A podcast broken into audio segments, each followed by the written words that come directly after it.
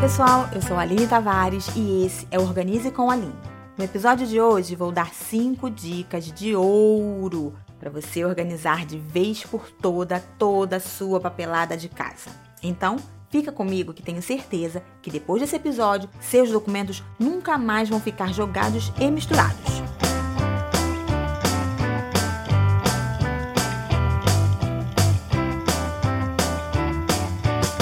Quando acumulamos papéis, é fácil, fácil se perder e na hora que precisamos encontrar uma única conta, é aquele Deus nos acuda, né não? Já aconteceu contigo de precisar encontrar aquela continha de alguma operadora e aí fica minutos procurando ou você faz a pessoa do outro lado da linha esperar porque tudo precisa procurar a conta? Bom, comigo e com sete entre cada dez pessoas, isso já aconteceu. E, gente, isso é muito frequente e é grave.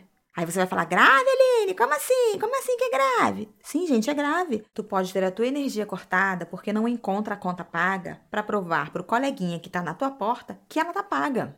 Pode acontecer o mesmo com o teu pacote de dados do celular. Isso porque só dei dois exemplos. Imagina o restante. Separar algumas horinhas para conseguir organizar seus papéis e documentos é muito importante. Isso implica diretamente na nossa vida financeira. Então, com isso, vamos para as dicas. Primeira dica: reunir tudo que tem na sua casa de papel. Pega uma caixa, dá aquela voltinha por toda a casa, vá catando todos os papéis que tu vê pela frente. Sim, todos. Tá tudo lá espalhado? Cata e coloca dentro da caixa. Sem critério. Mas olha tudo mesmo: cozinha, sala, banheiro, gaveta, hall, mesa, rec. Coloque todos esses papéis dentro dessas caixas, sem critério algum, ok? Segunda dica: inicie pelos papéis sem utilidade. Vá jogando esses papéis fora. Despeje os papéis onde já vai ficar bem confortável para você ficar sentadinha, porque agora você vai iniciar a organização. Pense nos papéis que não tem necessidade de ter em casa. Joga fora. Para iniciar isso, você vai ter que fazer três pilhas. Documentos e papéis que podem ser descartados. Documentos e papéis que podem ser arquivados e guardados. Documentos e papéis que eu posso delegar para outras pessoas. Esses papéis que eu digo são: você pode pegar a conta de luz, conta de gás, conta de telefone, juntar e dar para uma pessoa pagar e essa pessoa ter a responsabilidade de colocar de volta dentro da pasta, ok? Todo papel que você acha importante, você precisa pensar bem, ler, reler e daí sim tu decide o que fazer. Não perca tempo guardando papel desnecessário. Isso dá muita traça. Vou pegar esse gancho e falar para vocês por quanto tempo determinados documentos precisam ser guardados. Por um ano, você precisa guardar contrato de seguro, canhoto de cartão de crédito, extrato bancário e de cartões de crédito. Por cinco anos.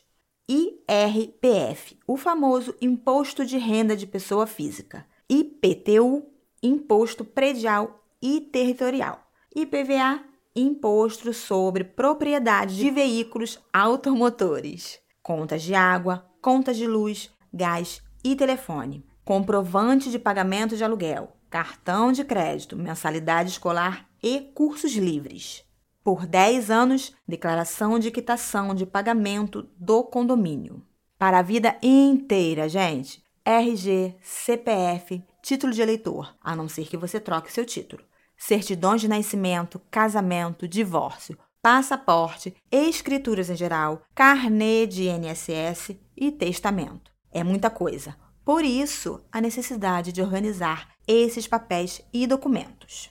Terceira dica: categorizar os documentos. Assim, tu tem a facilidade de encontrar na hora tudo o que você quer para fazer aquela consulta, mesmo que for aquela consulta básica. Pegue uma caixa, uma pasta, um envelope e organize. Por exemplo, seguro. Você vai colocar médico, invalidez, seguro de casa, seguro de vida, seguro do carro. As finanças. Coloque os papéis de investimento, contas de banco e crédito, financiamento. Propriedade: recibos relacionados à casa, reforma, objetos de valor, objetos de decoração, recibos de equipamentos eletrônicos, documentos de compra e venda de automóvel e recibos de oficinas. Imposto: recibo do ano atual e os outros documentos relativos às taxas em geral. Pode fazer pasta de registros médicos, pasta de registros veterinários. Com base nisso, tu pode criar teu próprio arquivo de documentos e registros, ok? Quarta dica: Use caixas organizadoras e pastas. Pode parecer muito repetitivo e todo episódio, ou quase todos, eu falo das caixas organizadoras e pastas, mas esses são itens importantíssimos que a gente tem ou precisa investir. Coloca tudo separado e categorizado. Agora é hora de você guardar. Para isso, tu pode usar caixas, maletas e pastas. Tem um monte de opção no mercado. Uma coisa que eu aconselho é investir nesse material. Vale a pena porque tu precisa que eles fiquem ali até pela vida toda, então precisa ser algo com uma boa qualidade para organizar e guardar. Se for guardar em uma estante, dê preferência para as caixas e aquelas maletas de arquivo. Se, por exemplo, você for guardar em gavetas, pastas sanfonadas e aquelas pastas comuns com elástico, será a melhor opção. Lembre sempre de etiquetar e identificar essas caixas e essas maletas. Coloca na parte da frente, escreve a categoria, por exemplo, categoria principal, contas a pagar. Aí você vai fazer uma subcategoria dentro das contas a pagar, luz, água, telefone. Faça isso com todos os documentos. Ah, e se tu tem foto, álbum de fotografia, use uma caixa e organize na vertical. Pode ser uma caixa bem lindona que, além de organizar, você vai decorar a estante ou o ambiente que você vai deixar. Os álbuns na vertical evita que as fotos ficam uma em cima da outra, evita que agarra naquele plástico. Então, nada de perder foto com os álbuns um em cima do outro. Vertical sempre.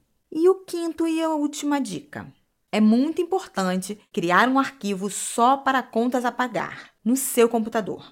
Esse deve ser um arquivo que você precisa ter sempre à mão, seja no computador ou no celular. Daí tu coloca tudo que tem a pagar e não se perde. Tu pode usar uma pasta sanfonada caso não queira usar no computador e no celular. Em cada divisão, identifique com cada mês do respectivo ano, ir guardando as contas por mês de vencimento e, dentro desse mês, por ordem de data de pagamento. Lembrando, gente, sempre fazer de maneira que facilite e traga praticidade para a tua vida e o teu dia a dia.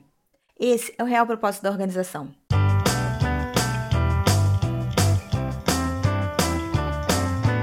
Então, chegamos ao final de mais um episódio. Obrigada demais a todos que disponibilizam alguns minutinhos do dia para me ouvir.